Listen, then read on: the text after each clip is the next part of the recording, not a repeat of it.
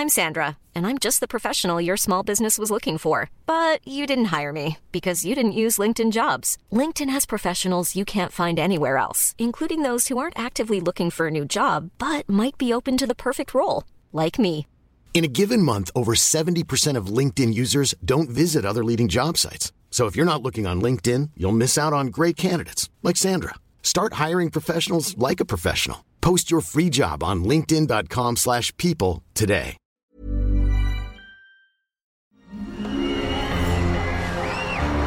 Arcadia Media. Elige tu lugar en este carrusel.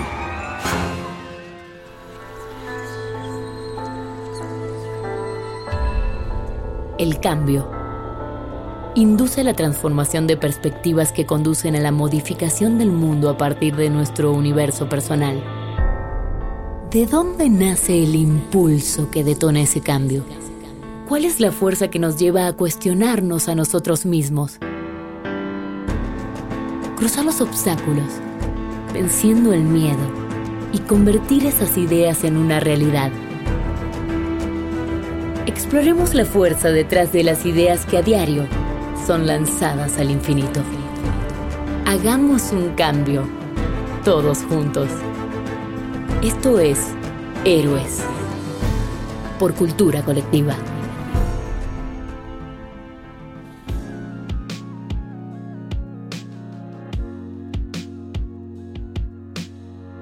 Bienvenidos a un nuevo episodio de Héroes. Yo soy Luis Enríquez, director general de Cultura Colectiva. Y yo soy Jorge del Villar, director de contenidos de Cultura Colectiva. Con nosotros hoy está Pamela Valdés, que es fundadora de VIC, la plataforma, la principal plataforma de audiolibros en español en Latinoamérica.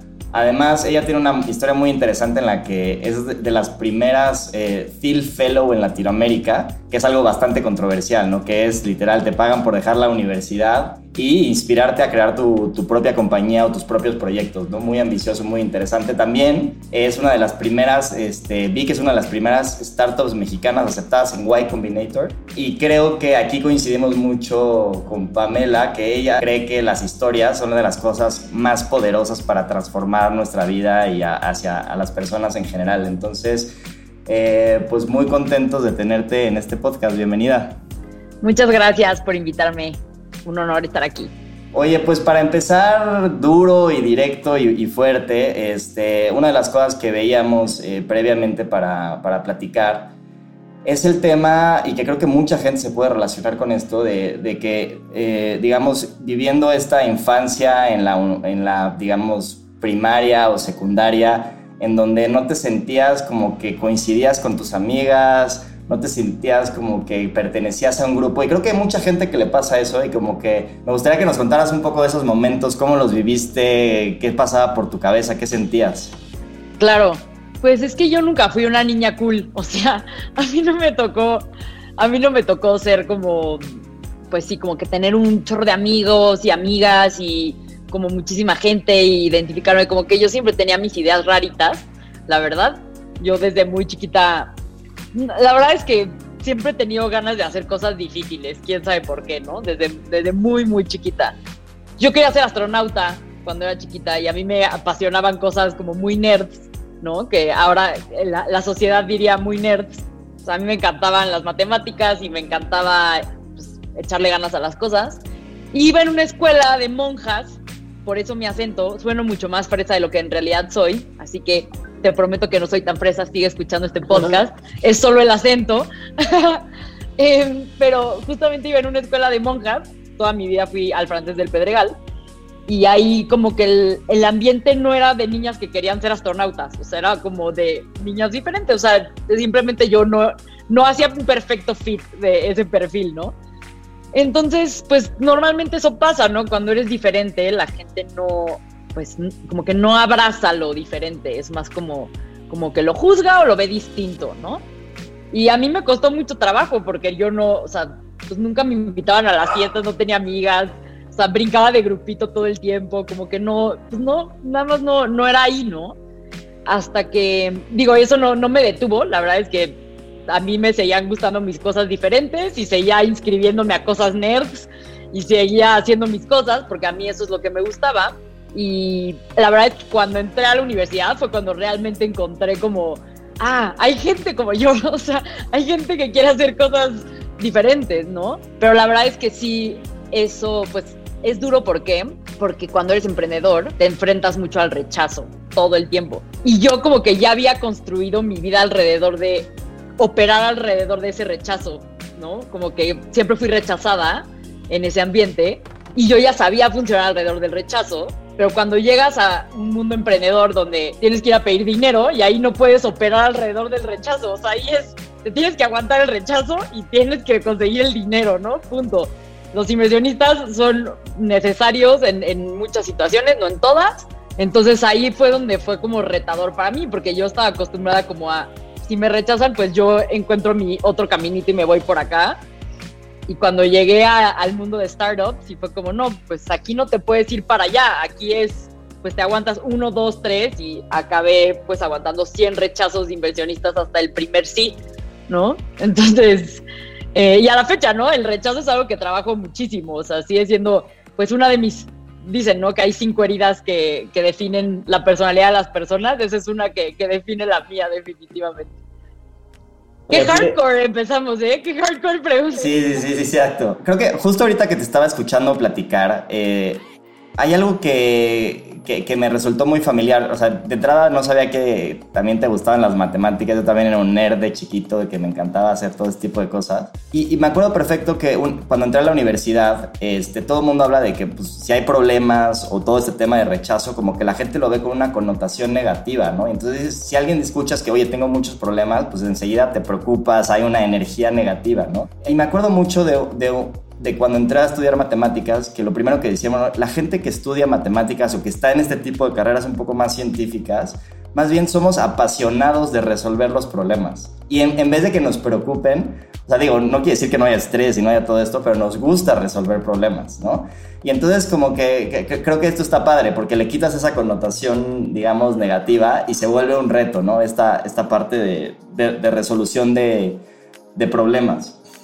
Eh, yo siento que hay como dos tipos de personas, ¿no? Las que, o sea, ven un problema y como que se hacen la víctima y los que ven un problema y lo res y dicen, ok, ¿por dónde, ¿por dónde lo atacamos? O sea, digo, obviamente no todo se simplifica en esas dos, pero creo que a grandes rasgos sí, sí existen esos dos rubros. ¿Cómo crees que el rechazo también de alguna forma tiene como construcción también en la personalidad o en el carácter? O sea, ¿cómo, cómo vas viendo que eso se va desarrollando en ti? ¿Cómo dirías que con esos 100 rechazos más todo el pasado, ¿no? Como, cómo, cómo de alguna forma también hoy en día muchas veces lo platicamos Luis y yo, ¿no? El rechazo, hay veces que ya lo empiezas a llamar como feedback, o lo empiezas a llamar como, ¿no? Esta es parte, parte de terapia, coaching, ¿no? Como un poco todo esto, como también lo, lo, lo puedes ir guiando hacia la parte positiva y pues qué impacto ha tenido en ti también eso, ¿no? Es que yo creo que yo soy fiel creyente de que como que todo es perfecto, ¿no? O sea, yo hoy volvería a elegir esta vida de ir a una escuela donde me rechazaron, y, o sea, lo volvería a elegir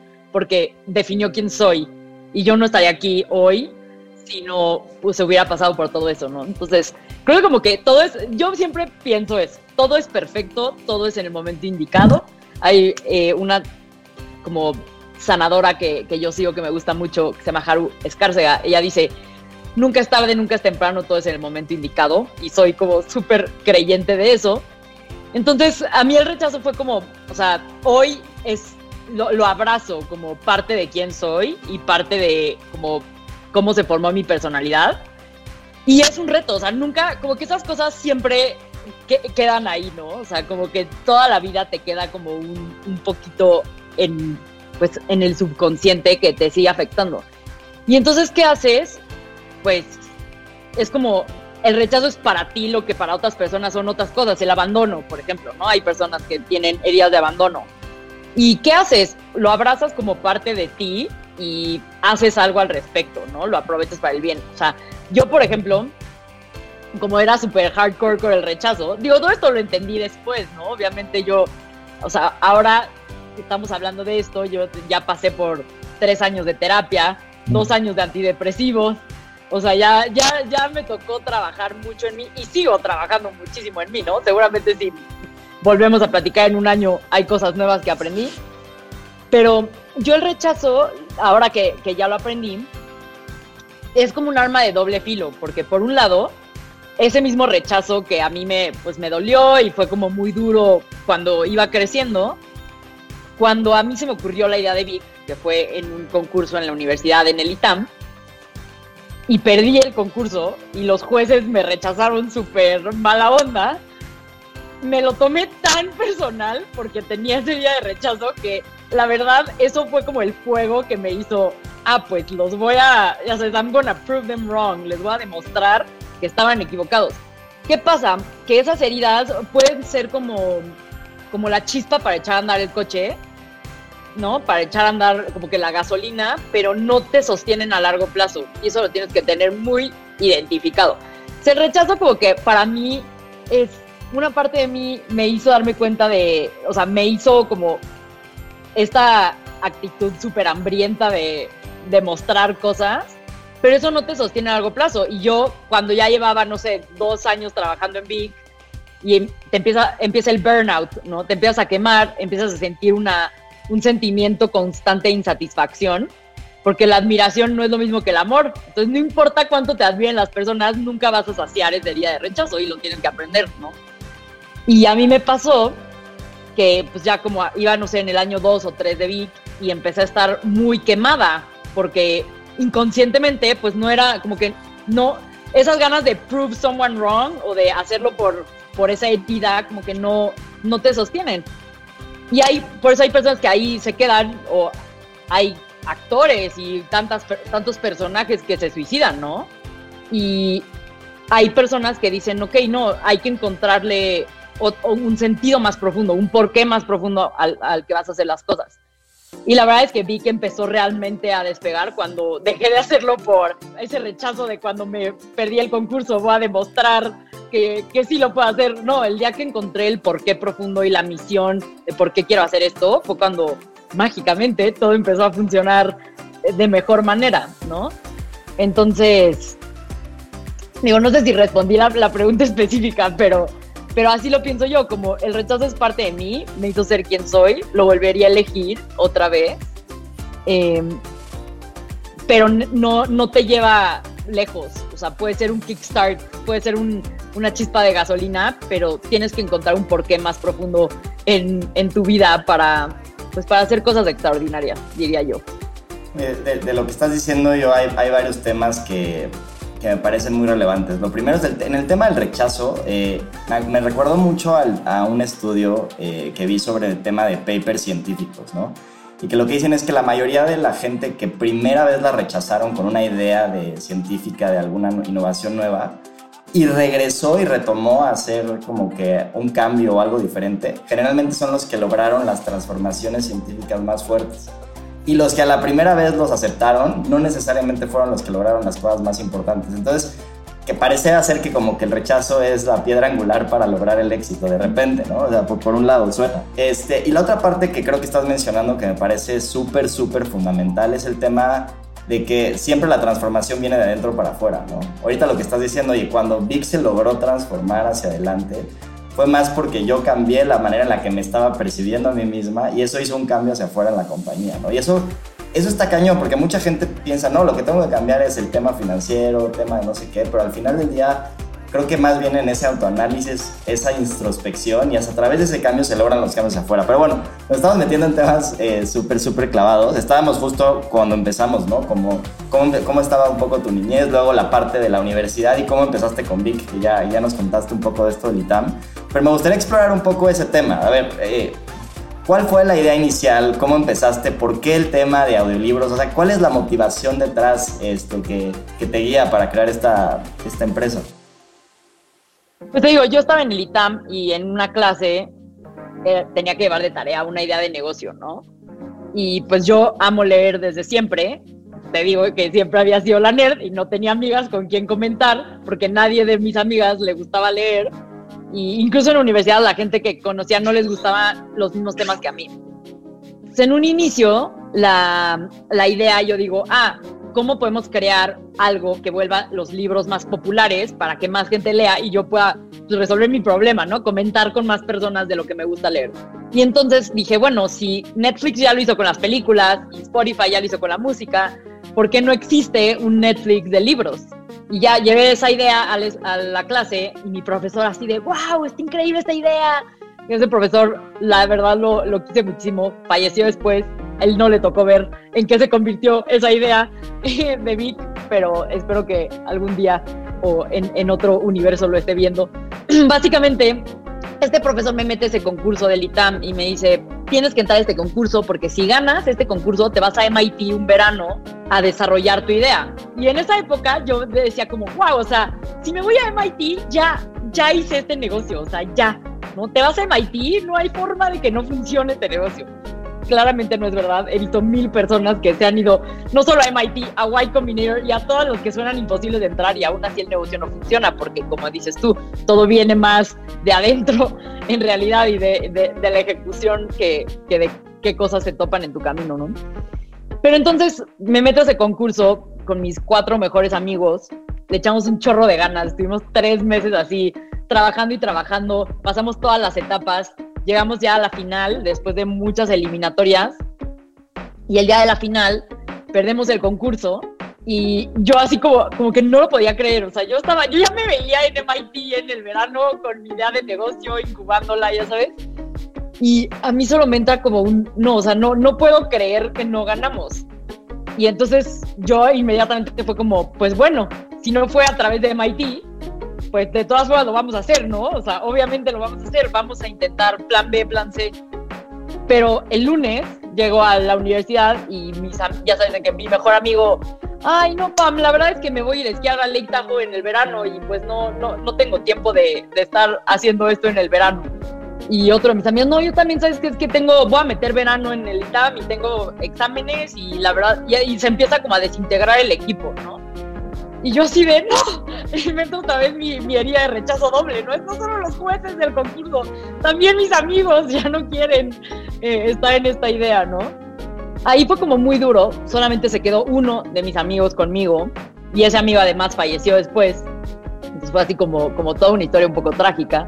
Pero con ese amigo me quedo, acabamos yéndonos a MIT a presentar la idea porque el juez del concurso de MIT nos había elegido a nosotros, aunque perdimos el concurso, entonces nos llevó, no todo el verano, pero fuimos una semana a presentar la idea a MIT y todo. Y básicamente el feedback que obteníamos todo el tiempo, lo que nos decían era, suena increíble un Netflix de libros, pero las editoriales nunca te van a dar las licencias para que distribuyas los libros en un modelo de streaming. Entonces ahí muere tu negocio, ¿no? Entonces yo dije, ok, ¿cómo le doy la vuelta? ¿No? Y pensé, era, era la época donde Pinterest, Facebook, todas estas aplicaciones que tú ubicas perfecto esa historia, era crecer a millones de usuarios y luego vemos cómo monetizamos. Entonces yo dije, bueno, si construyo una red social de gente que ame los libros, somos como el Facebook de los libros. Todo el mundo que quiere leer va a estar en Big. Ya con eso puedo conseguir las licencias para distribuir los libros, ¿no? Entonces fue como, ¿cómo rompo el problema del huevo y la gallina? Pues construyo una comunidad primero y ya después que, que, las personas, ya después veo cómo lo monetizo y cómo distribuyo los libros. Y eso hicimos, o sea, lanzamos una plataforma que era una red social para lectores. En un inicio, em, tal cual, eso era, o sea, una red social para lectores. Con esa idea me rechazaron 100 veces inversionistas hasta que un loco creyó en nosotros. Y después de ese primer sí, entramos a Y Combinator. Y Combinator es la aceleradora de donde salió Dropbox, Airbnb, Reddit. O sea, son así como. Es como. El, es el sueño de todo startup, pero entrar a Y Combinator es así como un actor ir a Hollywood, ¿no? Es así, tal cual. Pero entrar a Y Combinator es 10 veces más difícil que entrar a Stanford. Y a nosotros ya nos habían rechazado tres veces, ¿no? Entonces ya era como ya iba llenos de inversionistas, ya nos había rechazado Y Combinator tres veces. Y en mi cabeza, irracional por alguna razón, cuando ya me quedaba como muy poco, o sea, yo tenía un mes de dinero en el banco y ya tenía que regresar a la universidad, o sea, ya se acababa el juego, ¿no? Porque me había, me había dado seis meses de, de break de la universidad. Y así, en, en ese mes, donde ya todo parecía que iba a morir, donde ya todo, así era, ya tenemos que jugar la última carta, mi cabeza irracional dice, voy a volver a aplicar a Y Combinator. Y quién sabe por qué, la verdad. No, no sé por qué pensé yo que era racional eso. Y lo que hice fue, bueno, más bien ya había aplicado a Y Combinator, pero más bien lo que pensó mi cabeza fue, tengo que lograr entrar a Y Combinator. Aunque ya apliqué, o sea, tengo que hacer que me acepten. Fui a una conferencia donde había un partner de Y Combinator, convencí a un guardia de seguridad que me dejara entrar. Y literal entré, conocí al partner, de ahí volé a San Francisco, conocí a otros tres y yo lo que hice fue que se acuerden de mi cara, literalmente, y se acuerden de, de mi idea cuando estén leyendo la aplicación con mi nombre, porque así voy a resaltar sobre las 800 mil aplicaciones que leen. Y eso fue lo que traté de hacer y tal cual, ¿no? Funcionó. De hecho, no funcionó así al 100, porque sí nos rechazaron una cuarta vez, pero nos dieron un premio de consolación, que fue, en vez de Y Combinator te da 120 mil dólares, ¿no? Y te mudas a San Francisco y haces el programa allá, bueno, a, a Silicon Valley. Y a nosotros nos rechazaron, pero dijeron, bueno, está bien, le echaron tantas ganas que me dijeron, no te vamos a dar todo, no entraste, pero te vamos a dar 20 mil dólares y vas a hacer un programa piloto que estamos haciendo remoto, o sea, desde México lo puedes hacer, no te tienes que mudar. Y ahí, ¿no? Fue como, ah, ok, ya, perfecto. Con esto ya no tengo que rezar a la universidad, ya tengo algo. En esa época, con 20 mil dólares, yo vivía tres años y dije, ya, o sea, con eso aguantamos, ¿no? Y de ahí, es, así funcionan las cosas, ¿no? Cae un sí y empieza a caer todo como dominó. Y eso es lo bien interesante. O sea, yo me pude haber dado por vencida en el no 98, porque de verdad fue hasta el 100. Sea, el 100 fue el primer sí, así, literalmente. 100, es más, fue el 101. ¿Los ibas contando en una libretita o cómo? Contaba en una libreta, literalmente, porque mi papá desde chica me había dicho que siempre hay un número de nos antes de un sí y que todo, que nada es imposible, ¿no? Entonces yo iba así de, ok, ¿cuántos nos? Uno, uno, uno, así, 100 y el 101 fue el sí, ¿no? Que fue, es una locura, porque si yo me hubiera dado por vencida en el 78, ¿qué hubiera pasado? Y al final me dicen que sí, luego, luego entro a este programa piloto de Y Combinator, como una semana después me dan la Teal Fellowship, que literal me busca esta fundación, me dicen, te damos 100 mil dólares para que no regreses a la universidad y puedas construir Vic.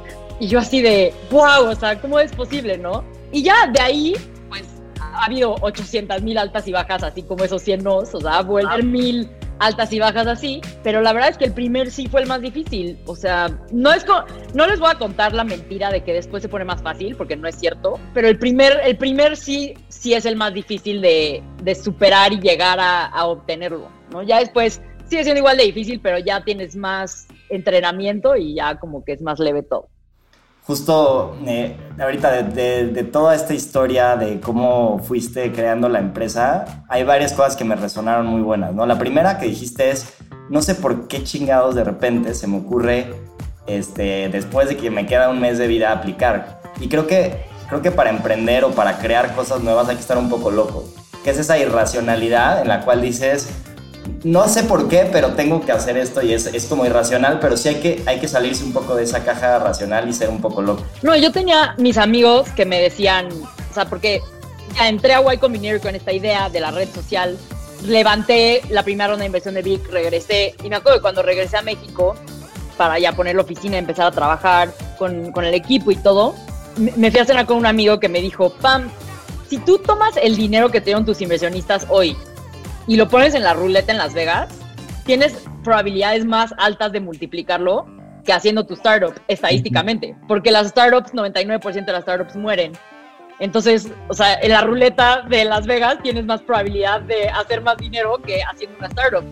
Dice, ¿en qué mundo crees que vas a hacer esto? O sea, ¿por qué no te llevas ese dinero a Las Vegas? O sea, realmente no, no hace sentido que hagas una startup. Y yo de verdad cuando me lo dijo fue como, es que no, a mí no me hace sentido esa estadística. Y sabes, como que, o sea, chance sí, pero si, o sea, si eres emprendedor es tu trabajo pensar que eres ese 1%, ¿no? Y eso es lo que, o sea, cuando estás tratando de hacer cosas extraordinarias, 99% de las personas te van a decir que no se puede y va a haber un millón de razones por las que no se puede. Es lo más fácil encontrar una excusa. es regalado. Pero tu trabajo es encontrar una razón por la que sí una. Y apegarte a esa razón y hacerlo funcionar. Me recuerda mucho ahorita, estaba leyendo un libro de Bruce Lee que se llama Striking Thoughts. Y una de las frases que tiene que dice, Attitude defines altitude. ¿Ves? O sea, la actitud define la altura. Y que creo que es eso, en, en resumen, ¿no? Me gustó mucho porque resume justo ese concepto de puede haber miles de razones por las que no hacerlo, o puede haber, ¿no? O sea, o, de repente la actitud como tuya, ¿no? De agarrar con un este, guardia de seguridad y, decir, y convencerlo para entrar a un lugar y hablar con un socio. Definitivamente la actitud define qué tan alto puedes llegar, ¿no? No, y eh, mira, también es como qué puedes controlar tú y qué no puedes controlar. Ese es el mejor aprendizaje que, que yo he obtenido y justo lo tuve del surf, ¿no? O sea, a mí me encanta surfear o sea, digo, a ver, yo no soy una surfer pro para nada, ¿eh? O sea, que quede claro, me encanta surfear, pero soy malísima. Pero me encanta ver a los surferos que van, no sé, al Mavericks, ¿no? Son olas de 30 metros, el fondo tiene rocas afiladas y hay tiburones blancos, ¿no? Y se meten a surfear ahí. Entonces yo justamente, uno de mis, el, autor de mi libro favorito, se llama Surfear la Vida, él surfeó Mavericks y en, una vez que estuve platicando con él me contaba que para entrenarse para surfear Maverick tuvo que aprender que su cerebro tenía que dividir lo que puedo controlar y lo que no puedo controlar. Me dijo, yo no puedo controlar que me vaya a morder un tiburón. Eso está fuera de mi control y es improbable, o sea, es muy poco probable que suceda, porque los tiburones generalmente no muerden personas. Me dijo, pero sí está en mi control y sí me puedo entrenar para aguantar la respiración dos minutos abajo del agua. Porque si me revuelco una ola de 30 metros, tengo que aguantar la respiración dos minutos abajo del agua o me muero. Entonces no me voy a enfocar en el tiburón, me voy a enfocar en entrenar mis pulmones para aguantar dos minutos abajo del agua. Y como que así es con las startups, o sea, sí hay un millón de cosas que no puedes controlar y que no van a pasar y esas bye, pero ¿qué está en tu control que sí puedes tomar acción y métele todo a eso. Y al final la startup siempre, o sea, si estás vivo o no, siempre va a estar multiplicado por el factor te muerde el tiburón o no. Y la vida de las startups y en general de los proyectos y de las personas es igual. Tu éxito va a estar determinado por un factor suerte, Dios, universo, como lo quieras llamar, que es un número aleatorio entre uno y mil, ¿no? Entonces, todo lo que está en tu control lo puedes hacer valer un millón de dólares, con tú, pero ya entre uno y mil es que salgas a la bolsa y seas Airbnb o que seas Chuchito Pérez que le va bien, pero nadie sabe quién es esa startup, ¿no? Y así es. Oye, oye, Pam, y, ahorita que hablas justo del, del, tema del control, ¿no? A mí me... Siempre que cuando escucho, ¿no? A la parte emprendedora y a la parte de como esta parte de sí, tenemos que de alguna forma dominar lo que está en nuestro, nuestro poder, nuestro tiempo, nuestra agenda, nuestras energías, ¿no? En todo esto, pues de alguna forma como que creo que esta parte de ser este gen intenso del emprendedor, pues es como muy natural, ¿no? Pero la otra parte también como de, ¿no? Como esto de, muchas veces dicen que el manager o el emprendedor tiene que administrar como el nivel de incertidumbre en el ambiente interno y externo, ¿no? De una compañía. Y muchas veces el interno, y me refiero al interno, el, mental propio, ¿no? Como también el, el, reto de pues, manejar lo irracional, ¿no? Que es un poco lo que estás diciendo. Que muchas veces, ¿no? Hoy en día, y pues yo lo hablo porque Luis y yo muchas veces, ¿no? Tenemos nuestras llamadas en la semana para ver, oye, ¿cómo va tu nivel de ansiedad y tu nivel de, pues de llegar a ese, a ese, pues como decías, el burnout, ¿no? Que más que burnout yo creo que es ese acúmulo de emociones, ¿no? De ansiedad, frustración, enojo, motivación, el, repente decir, ¿por qué me estoy levantando todos los días a, querer de alguna forma seguir sufriendo, ¿no? Pues cómo, cómo también enfrentarte con esa parte, ¿no? Porque creo que se habla mucho, ¿no? De lo bonito y lo retador y todo esto de que es el camino tanto del emprendedor como del héroe o, del, o, de cualquier otro tipo como de actividad. Pero ¿cómo, ¿cómo, tú te has enfrentado con la ansiedad y con ese tema también de, de, sustento mental interno, ¿no? Para, para, poder estar de alguna forma en tu, en tu tope. Justo, pues a mí me ayudado mucho esta filosofía, justamente.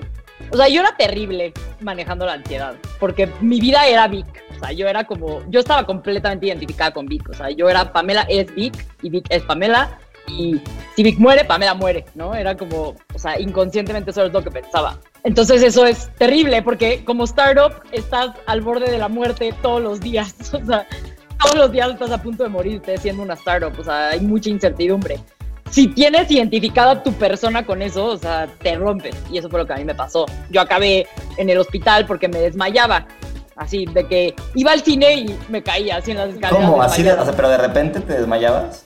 Sí, o sea, de que por estrés mi cuerpo dejaba de irrigar sangre al cerebro y me desmayaba. Entonces era así como de, no, iba al cine y me caía y me desmayaba. Estaba cenando, no sé qué, me caía y me desmayaba, ¿no? Entonces obviamente mi familia. Y esto fue como justo la época en la que me iba a ir a Y Combinator. Así estaba a punto de irme a Y Combinator, a punto. Porque a mí me aceptaron en Y Combinator, pero se pospuso como seis meses cuando empezábamos el batch por como como estuve en ese programa piloto y así fue como un poco complejo. Estuve seis meses que yo ya sabía que iba a ir a Y Combinator y que la tenía que romper. Y todo el mundo me decía, qué increíble que tienes seis meses para planear llegar. Entonces yo sentía la presión de, en estos seis meses antes de Y Combinator la tengo que romper. Y me empecé a desmayar. Y eh, entonces mi familia súper preocupada, ¿sabes? Mi mamá de, no, tenemos que ir al doctor. ¿Qué te está pasando? Me hicieron estudios de todo, del cerebro, del corazón, de la presión, del azúcar, todo. Y tenía todo bien. Y literal me dijeron, ¿qué tan estresante es tu vida? Y yo, déjate cuento, ¿sabes? Y entonces ya me di cuenta, no, pues es, es estrés. Me dijeron, bueno, tienes que aprender a manejar el estrés o, o no te vas a poder ir a San Francisco. Y yo, no, ¿cómo crees? O sea, después de todo lo que luché para irme, o sea, no, tengo que estar bien. Como que no me quedó de otra, tuve que aprender a... Y creo que eso le pasa a todos. Todos tenemos que tocar fondo para realmente tomar acción. Porque tú puedes estar escuchando este podcast y lo que te voy a decir, pero hasta que no tocas fondo no te va a entrar. Y si te está entrando, qué bueno porque ya estás listo para, para, para hacerlo suceder.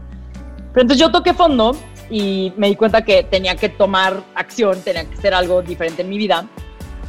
Y leí este libro que en inglés se llama Saltwater Buddha, no existía en español, lo trajimos al español en Vic, en español se llama Surfear la Vida. Es mi libro favorito justo porque me cambió mi manera de ver las cosas y el aprendizaje principal es que la vida es como el surf, pero ¿cómo, cómo que la vida es como el surf, no? Para ponerlos en contexto, cuando tú surfeas, 99% del tiempo que estás surfeando es struggle, es sufrimiento, es lucha. ¿Por qué? Estás remando, te arden los brazos de tanto remar, te revuelca la ola, te tira, estás esperando la ola horas hasta que llega una ola surfeable, porque no todas las olas son surfeables y 1% del tiempo estás disfrutando la ola en la bajada así increíble, pero la ola dura 30 segundos a lo mucho. Tal cual, así es la vida, ¿no? 99% del tiempo tienes que pagar impuestos, ir al banco, hacer fila en el cajero, mandar mails, apagar el despertador. O sea, 99% del tiempo tienes que hacer eso. Y 1% del tiempo es un beso, una primera vez que comes chocolate. O sea, 1% de la vida son esos momentos que te dan muchísima felicidad. Y no por eso odias la vida y vas a dejar de vivir la vida. Y justo yo cuando surfeo, puedo estar sufriendo y me arden los brazos, pero estoy con una sonrisa de oreja a oreja porque amo surfear. Entonces, cuando yo lo entendí así, y el libro dice, a todo surfista le debe de gustar remar, aunque sea un poquito. ¿no? Es como, si quieres ser surfista, te tiene que gustar remar. Entonces a mí me cayó el 20 y dije, si quiero ser emprendedora y quiero ser el siguiente Mark Zuckerberg, ¿no? O sea, si realmente quiero hacer algo así extraordinario, me tiene que gustar remar. ¿Y qué es remar? Toda la chinga que implica hacer una startup y todas las cosas malas que pasan, eso es remar en, en versión startup, ¿no? Entonces empecé a surfear muy religiosamente, así como de cada que me sentía muy estresada o trataba de irme a surfear, ahí como que recordaba esta analogía de pues disfruta el proceso, no, no el destino, ¿no? Pero ¿cuántas veces no han escuchado esa frase de disfruta el proceso? Yo la había escuchado 800 veces, pero hasta que me entró por esta filosofía del surf fue que dije, ah, ok, tengo, o sea, construir Vic es como surfear. Tengo que disfrutar el proceso porque solo 1% del tiempo es el día que entro a Y Combinator, 1% del tiempo es el día que levanto mi ronda de inversión, el día que veo cuánto crecimos, pero el resto del tiempo es la chinga, la lucha de hacer las cosas, porque así es, ¿no? Entonces, esa filosofía fue lo que me ayudó a, o sea, me di cuenta básicamente como tienes que aprender a disfrutar y cómo tienes que aprender a disfrutar.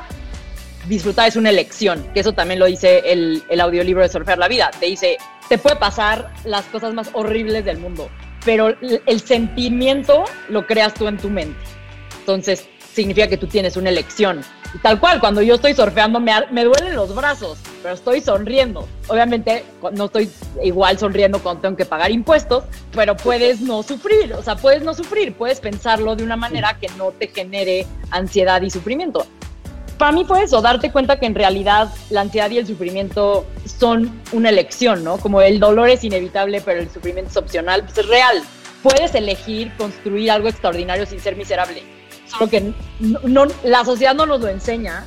Definitivamente la sociedad no me lo enseñó a mí. Y, está súper difícil, ¿no? O sea, siento, siento, digo, perdón que te interrumpa, pero siento que es como muy complicado, ¿no? Llegar a decir como que todos podemos llegar a tener ese, ese umbral como de, de soportar como ese tipo de cosas y también como un poco, no sé, o sea, igual a mí lo que me viniera a la, primera, a la cabeza sería ¿cómo te sentías, no? O sea, ¿qué, son esas cosas que tú hoy podrías decir que, ya identificas que estabas en ese momento antes de un desmayo, ¿no? O antes de, esta, de este proceso, porque creo que pues, tal vez hay gente que no llega al desmayo, pero está en ese momento, ¿no? Y está en ese, pues, ese proceso de manera constante y no lo sabe identificar, porque creo que lo más valioso para mí de lo que estás diciendo mucho es eso, ¿no? darte cuenta de, que tienes que aceptar y te tiene que gustar remar y eso, pues querer buscar ese sufrimiento que es el conocimiento, pues lo tienes que tener, ¿no? Inherentemente, pero ¿Cómo, cómo darte cuenta también, ¿no? De que, de que estás en una, en una situación pues, no adecuada, ¿no? O, que te está haciendo daño mental, emocional y físicamente.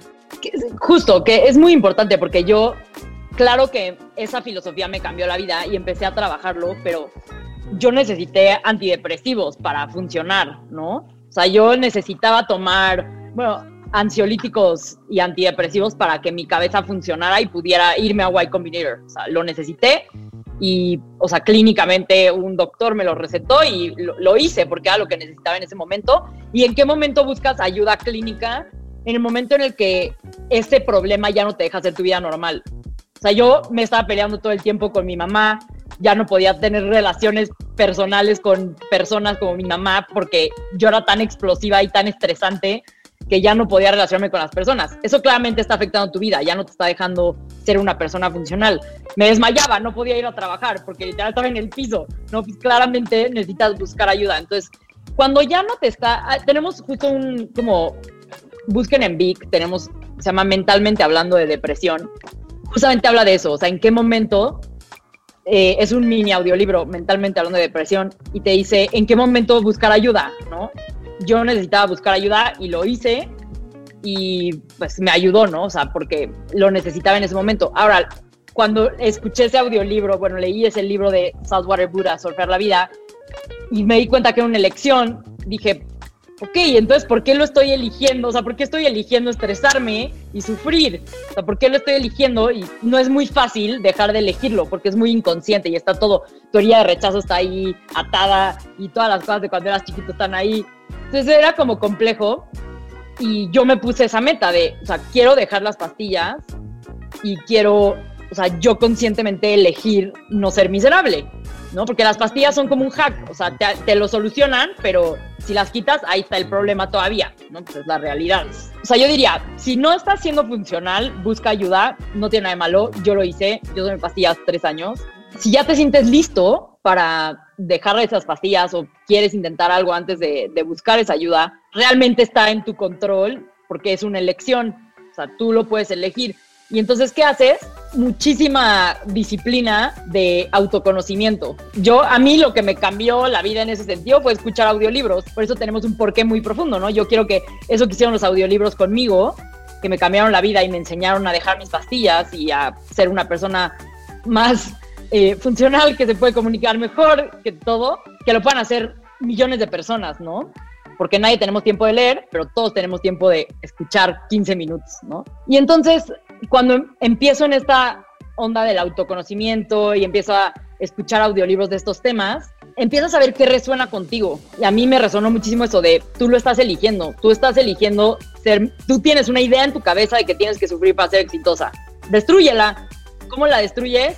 hay herramientas, ¿no? Programación neurolingüística, terapia, hay muchas herramientas y tienes, o sea, la única manera de encontrar qué funciona para ti es conocer.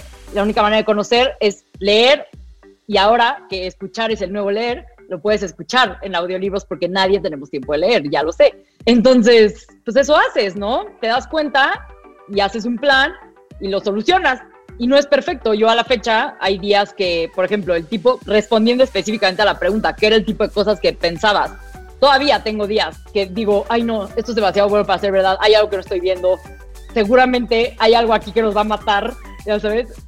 Todavía me pasa, ayer me pasó, o sea, ayer literalmente mandé la, como el investor update a, a mis inversionistas y los números se ven increíbles.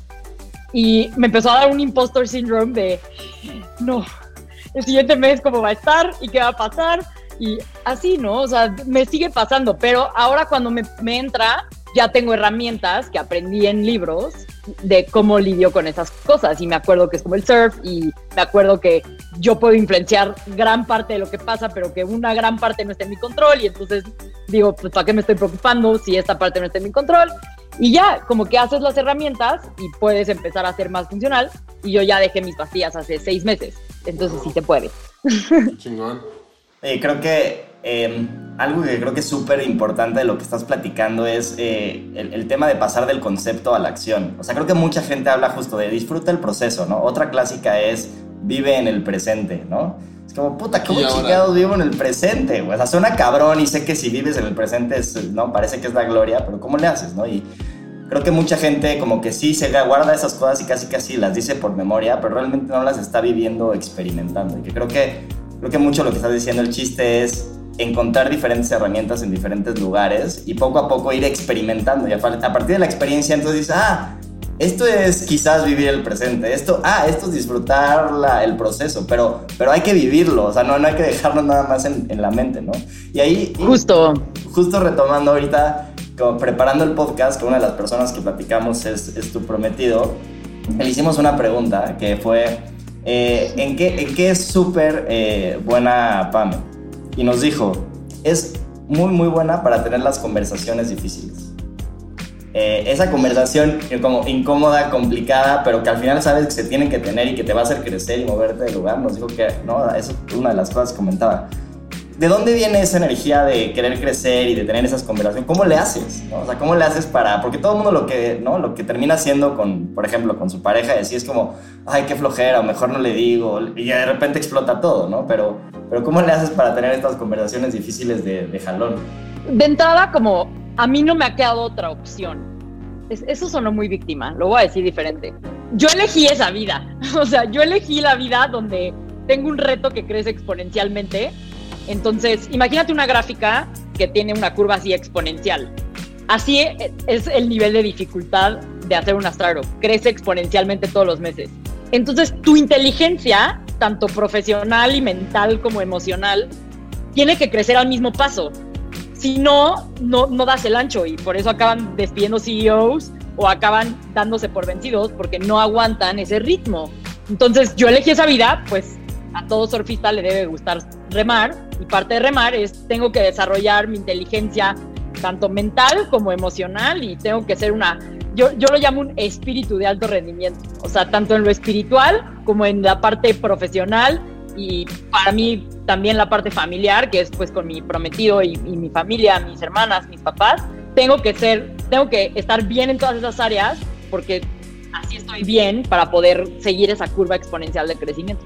Como yo elegí eso, es como, es parte de mi chamba, ¿no? Es, es, es parte de remar que tengo que estar constantemente eh, desarrollándome a mí misma, porque si no, lo, lo, que ya hubiera hecho es darme por vencida, porque no, no podría aguantar todas las cosas que, que, he tenido que lidiar si no hubiera trabajado esas cosas. Y entonces es un poco como por naturaleza, Manu, que pues, está al lado de mí todos los días, es, es un poco como yo aprendo estas cosas y él ve que yo aprendo estas cosas y entonces yo siempre soy de, ¿y, ¿y qué vamos a hacer con esto? ¿no? O sea, ok, ya nos dimos cuenta de esto, pues ¿y qué vamos a hacer con esto? Porque si, no lo, si lo dejamos ahí dormido, va a salir a atacar en dos semanas, ¿no? O sea, tenemos que hacer algo al respecto. Entonces, para mí es como que ni lo pienso, o sea, ya es parte muy natural de cómo opero yo. O sea, yo es como, cuando hay un problema, lo atacas de raíz y, y, ves qué hacer al respecto, porque si no, va a salir después. Y yo soy muy pragmática y muy eficiente. Es como, esto puede ser un problema en el futuro, hay que atacarlo, ¿no? Y hay que hacer algo al respecto si vemos que tiene chances de afectar. Y es lo mismo con, o sea, tanto en lo personal, con, o sea, en mi, no sé, con Manu, mi, mi prometido y en mi vida y así, como en lo profesional, o sea, o sea, yo puedo ir con mi equipo y decirles, a ver, todo está muy bien, pero esto qué onda? Yo las llamo action slides, ¿no? Así, la, la slide de PowerPoint de tomar acción. Así como, ¿qué, ¿qué, vamos a tomar acción aquí? O sea, tenemos que, esto o lo posponemos y ok, pero hay que, o sea, no lo vamos a dejar ahí flotando, hay que tomar acción. O sea, si decidimos posponerlo, ok, pero entonces lo agendamos para tal fecha. Si no, no ejecutas, no tomas acción. Para mí es como, no sé, es difícil de explicar porque solo para mí es natural, así es como yo, pero porque pues, es parte del crecimiento del reto, que si no haces eso, te quedas atrás. Oye, ¿en algún momento haces como una pausa, alguna especie de pausa en tu vida para agarrar y darte como un abrazo y decir como, verga, ahí voy, más o menos ahí la voy llevando? Y a ver, y lo digo como que identificándome mucho, porque a mí me pasa eso, siempre es estar viendo cómo hacer más, cómo crecer, cómo todo esto, y de repente pues estás jodidísimo en la cama, cansadísimo, y, y no sé, como, pero últimamente he aprendido a decir como de repente me doy un abracito y digo, ay, voy chido, estoy chido, estoy contento, no pasa nada y estoy feliz. Totalmente. Porque, eso es una, es una, lucha constante entre la exigencia infinita y mejorar y, y, también destruirte un poco, ¿no? Es que la clave, y, y eso es lo que a mí me gusta, es que tú tienes la decisión, o sea, tú tienes la elección, tú eliges. Entonces, si tú eliges, estás en el, en el asiento del conductor, no en el asiento del pasajero. Cuando tú estás en el asiento del conductor, tú estás manejando, puedes decidir ir a donde quieras. Hay días que yo manejo hacia, en este momento necesito ser mi high ego, ambitious, no vive el presente, se preocupa por el futuro, tiene que pelear a morir. Hay días que manejo hacia allá, pero yo lo elijo y estoy consciente de que elegí manejar hacia allá y después me regreso y digo, ah, ok, ahorita voy a vivir el presente y no preocuparme por nada más. Entonces, se dice fácil, llevo trabajándolo años y no me sale perfecto todavía, o sea, todavía tengo mis épocas que me despierto y lloro, mm. pero es eso, como que no significa que no vas a darle, o sea, si yo dejara de querer ser ambiciosa y todo eso por porque ya vivo en el presente, no me funcionaría, o sea, necesito hacer las dos. La clave es que tú sepas desbloquear tu potencial mental para hacer las dos sin ser miserable. Bueno, más bien, para poder hacer la parte como que le das a tu ego y a las partes ambiciosas de ti sin que dejes de disfrutar el presente. Entonces, yo lo que, lo que hago para eso es meditar. Y ya, o sea, me costó mucho trabajo llegar aquí. De hecho, o sea, no llevo mucho, llevo como tres meses con un streak de ya meditar diario, pero me costó muchísimo trabajo. A mí no se me daba meditar y cuando dejé las pastillas, llegué al punto de, ok, e, era parte de lo que me daban las pastillas, entonces toca, toca ahora remarlo, ¿no? Entonces eso es lo que... Es lo que yo hago todas las mañanas. Tengo una rutina de mañana muy estricta que no empiezo a trabajar hasta que hago esa rutina de mi mañana. Y esa rutina define el éxito de mi, de mi día. Y en esa, en esa rutina eh, destruyo muchos pensamientos limitantes que me generan ansiedad, y que me generan tristeza y, y me doy un poco de autocompasión. Eso más meditar, más hacer ejercicio por mínimo 30 minutos antes de empezar mi día, hace que, que yo pueda ser funcional. Justo te, te iba a, a, preguntar por, por unos conceptos ahorita de, o sea, justo lo que estabas contando me, me, gustó mucho cuando dices, oye, a ver, tengo la elección de tomar, ¿no? Este, o este camino o este otro camino. Eh, pero una de las cosas que, que, también nos mandaste previo para, para, el podcast fue este concepto sobre el Soccer's Choice Fallacy, ¿no? Que me gusta mucho porque a mí me pasaba mucho eso, es, oye, tengo la opción A, que es, ¿no? Como, como lo estabas platicando, ¿no? Me, me exige un chingo de voy para acá, o la opción de me quiero, y como si no hubiera nada en medio.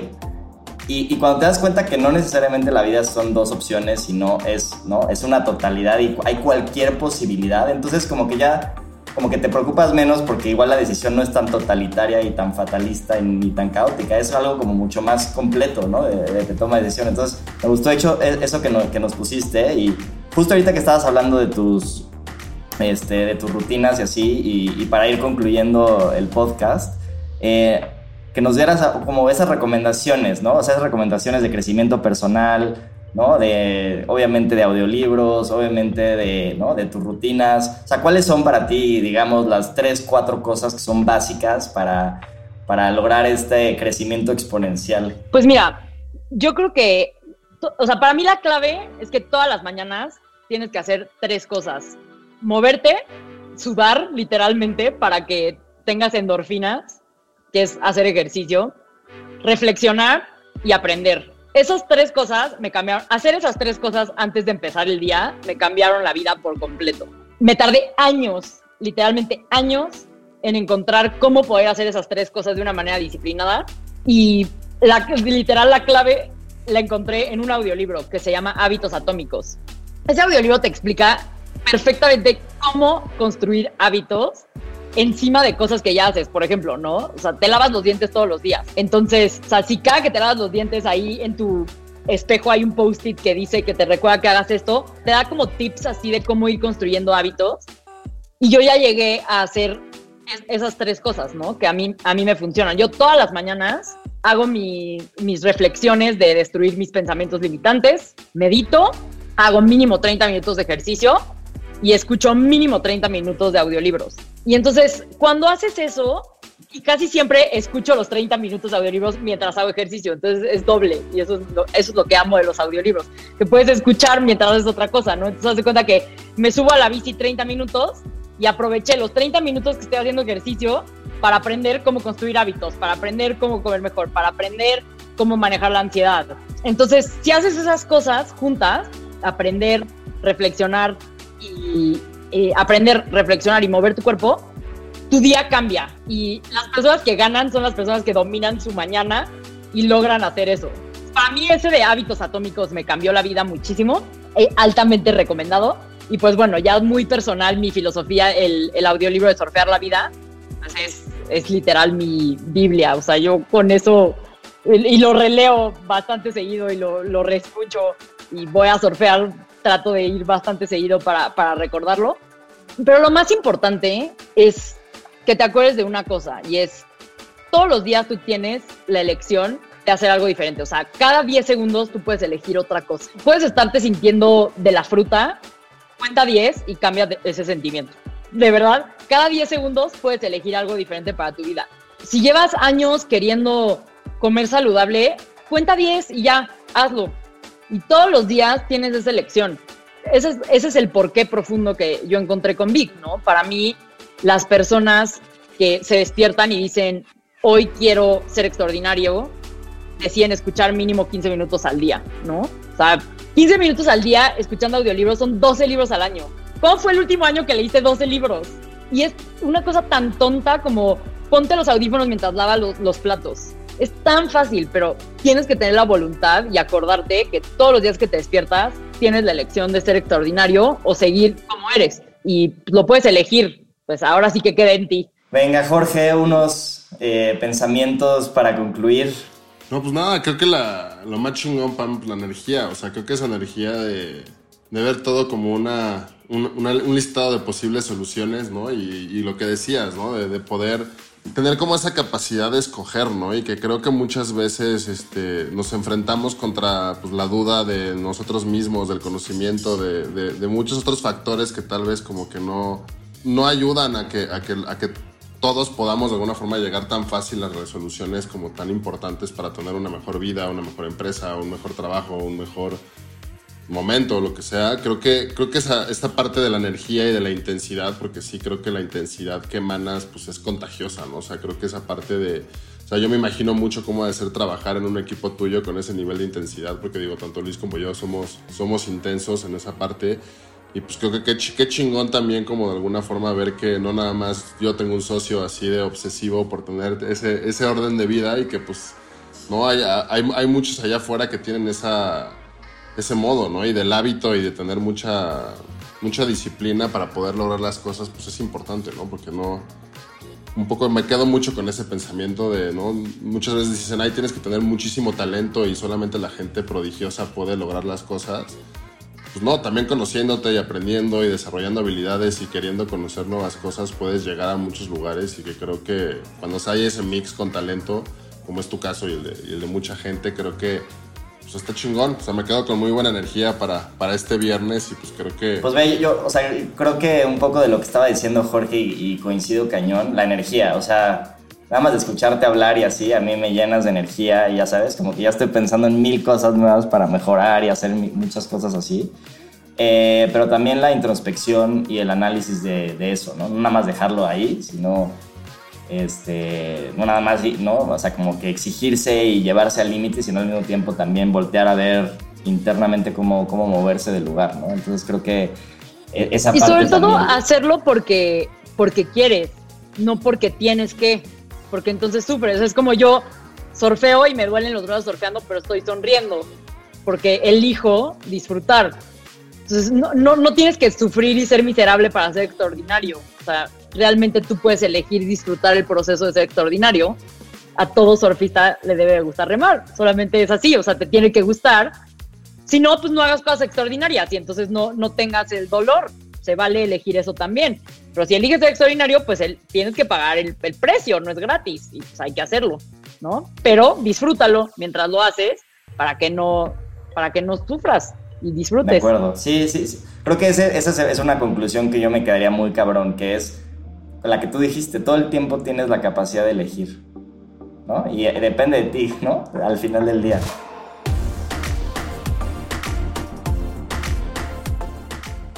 Pues muchas gracias a todos por escuchar esta gran historia de Pamela. Creo que me quedo mucho y creo que todos nos podemos quedar con que así como no, no, no nada más hay blanco y negro, el gris existe. Súper. Gracias, Pame. De nada.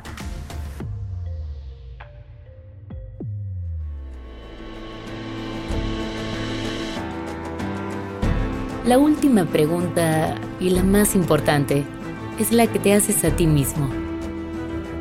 ¿Cuál es la diferencia entre la historia que acabas de escuchar y la tuya? Nada es imposible. Atrévete a ser diferente y sé el héroe de tu propia historia. Héroes por cultura colectiva. Con Luis Andrés Enríquez y Jorge del Villar. Diseño de audio, Edwin Irigoyen. Música original de Claudio Trejo Hernández. Producido por Luis Eduardo Castillo en Webback Audio.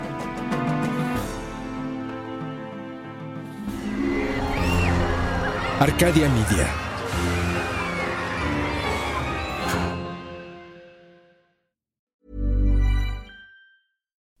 You like to look five years younger? In a clinical study, people that had volume added with Juvederm Voluma XC in the cheeks perceived themselves as looking five years younger at six months after treatment. Look younger, feel like you. Add volume for lift and contour in the cheeks with Juvederm Voluma XC. Reverse signs of aging by adding volume to smooth laugh lines with Juvederm Volure XC. For important safety information and to find a licensed specialist, visit juvederm.com. That's J U V E D E R M.com. Not for people with severe allergic reactions, allergies to lidocaine, or the proteins used in Juvederm. Common side effects include injection site redness, swelling, pain, tenderness, firmness, lumps, bumps, bruising, discoloration, or itching. There's a risk of unintentional injection into a blood vessel, which can cause vision abnormalities, blindness, stroke, temporary scabs, or scarring. Talk to a licensed specialist to find out if it's right for you.